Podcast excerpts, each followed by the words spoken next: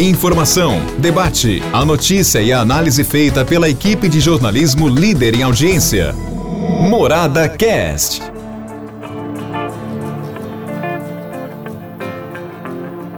Olá, meus amigos, estamos aqui mais uma vez, como nós estamos aqui diariamente, tá certo, dentro do nosso podcast. Muito obrigado, viu, pela sua audiência. O pessoal nos acompanha é, pelo podcast, muita gente colocando as suas opiniões, uns contrários, outros favoráveis, mas é esse estímulo à visão crítica que nós temos o prazer de fazer, né? Obrigado aí pela sua, pelo seu acompanhamento, tá bom? Agora, antes do assunto editorial, é, eu tenho um recadinho aqui importante. E olha, é importante mesmo, viu? Quem não é visto, veja bem, quem não é visto não é lembrado. E é uma realidade, né? Dê visibilidade à sua marca de uma forma eficiente e rápida. Alex tem os melhores pontos, os melhores locais de outdoor da cidade. Então é por isso que eu digo você, pensou outdoor, pensou Alex, tá bom? E Alex tem toda uma equipe fantástica que vai lhe dar toda assistência, vai lhe dar orientação, vai lhe dar o apoio, assessoria para que você faça o seu outdoor para que ele alcance o seu objetivo, tá bom? Então é esse o trabalho que Alex faz para você. Tá certo? Agora eu queria dizer a você que o prefeito Edinho Silva, ele está na posição do paredão. Verdade ou não? Porque se ele disser não ao lockdown, ele pode agravar uma situação de internações na UTI e também nas enfermarias. Porque hoje, nesse momento, agora nesse momento que eu estou falando a você, nós temos aí 100% de UTI lotadas, 100% de enfermaria lotadas. Então, um prefeito tem que tomar uma decisão. De um lado, ele tem aí os médicos apontando a arma exatamente no seu peito, dizendo: Olha, nós não podemos sair do lockdown porque se sair, nós vamos entrar numa situação de colapso hospitalar e vamos ter gente morrendo na porta das UPAs. Vamos ter gente morrendo nas portas dos uh, pós-saúde. Vamos ter gente morrendo em casa.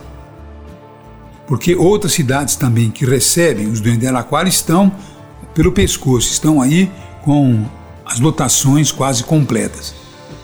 Então o prefeito tem uh, o pessoal da saúde com arma apontada para o seu peito. E do outro lado tem o pessoal de todo segmento econômico, os comerciantes que trabalham com alimentação, que trabalham com restaurante, que trabalham com eh, materiais para construção, eh, os informais, os pedreirinhos, com todo carinho, os pedreirinhos, aqueles que trabalham lá com uma pazinha de pedreiro, fazendo servicinho, né? corrigindo calçada, tá bom? Fazendo eh, reparos em muros. São milhares de pessoas que trabalham nessa condição, sustentam sua família no dia a dia, tá certo? Comprando tijolinho, comprando cimento, comprando uh, aquilo que precisa, né, para fazer a sua obra do dia a dia. Você sabia que são milhares de pessoas que vivem assim em Anaquara? São os pequenos pedreiros? Então é isso que eu estou dizendo a você. Quer dizer, então esse pessoal também aqui na frente do prefeito também com arma apontada para o seu peito, porque nós precisamos trabalhar. Eu não queria estar na pele do prefeito Edinho Silva, não, porque nesse momento eu estaria na frente de um paredão. Mas um prefeito foi eleito para isso. Você entende? Não? Tem que tomar as decisões. Tem que tomar as decisões. Doa desse lado, doa do outro lado, tem que tomar as decisões. E agora eu pergunto: o que será que vem aí pela frente? O que será que vem aí pela frente? Quais as ideias que nós temos para enfrentar uma situação como essa?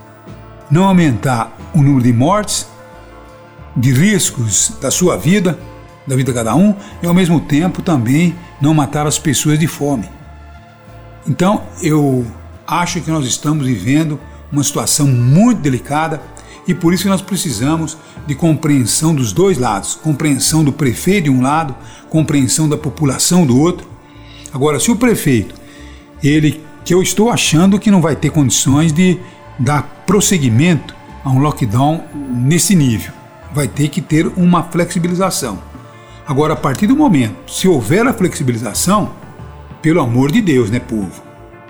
Pelo amor de Deus, né, gente?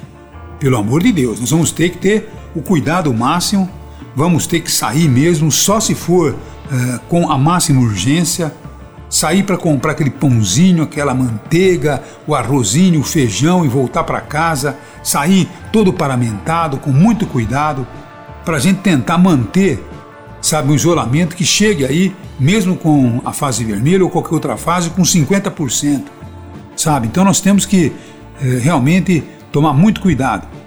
Só sair aqueles que precisam trabalhar, aqueles que precisam ganhar o dinheiro do dia a dia, se realmente houver aí alguma abertura. Então agora eu fico aí numa expectativa muito grande, porque até amanhã o prefeito tem que dar uma definição. Os números hoje foram um pouco mais positivos em contaminações, mas embora as contaminações estejam em níveis menores, tivemos hoje 34%, logicamente em vantagem aos 42, 43, 44, 45% que tínhamos até anteontem, tá bom? Então tivemos hoje 34%, foram 156 pessoas contaminadas, foram é, 121 da rede pública e 35 da rede privada, 156 pessoas contaminadas pela Covid-19 que estão entrando em quarentena, só que esses 156 ou desses 156, muitos acabam se agravando porque o vírus ele é mais é, forte do que o vírus anterior, que era possível você controlar a pessoa em casa. Agora, muitas pessoas que vão para casa começam a passar mal e têm que ser encaminhados para internamento, ou na UTI ou na enfermaria. E aí é que a coisa começa realmente a pegar. Então, reduzimos o número de contaminados, mas em compensação aumentamos o número de contaminados graves é o tipo daquela situação que, se correr, o bicho pega, se ficar, o bicho estraçalha. Então vamos ver o que vai acontecer nas próximas horas. Ó, fazer figa e pedir a Deus que nos ajude. Que realmente olhe para a cidade, olhe para a região, olhe para o estado de São Paulo, na verdade, olhe para o Brasil, porque a coisa está muito grave. E agora, a responsabilidade é do prefeito, é do comerciante, é de cada um de nós, tá bom? Então é isso que eu quero dizer a você. Apesar de tudo, um abraço a todos. Morada Cast. Morada.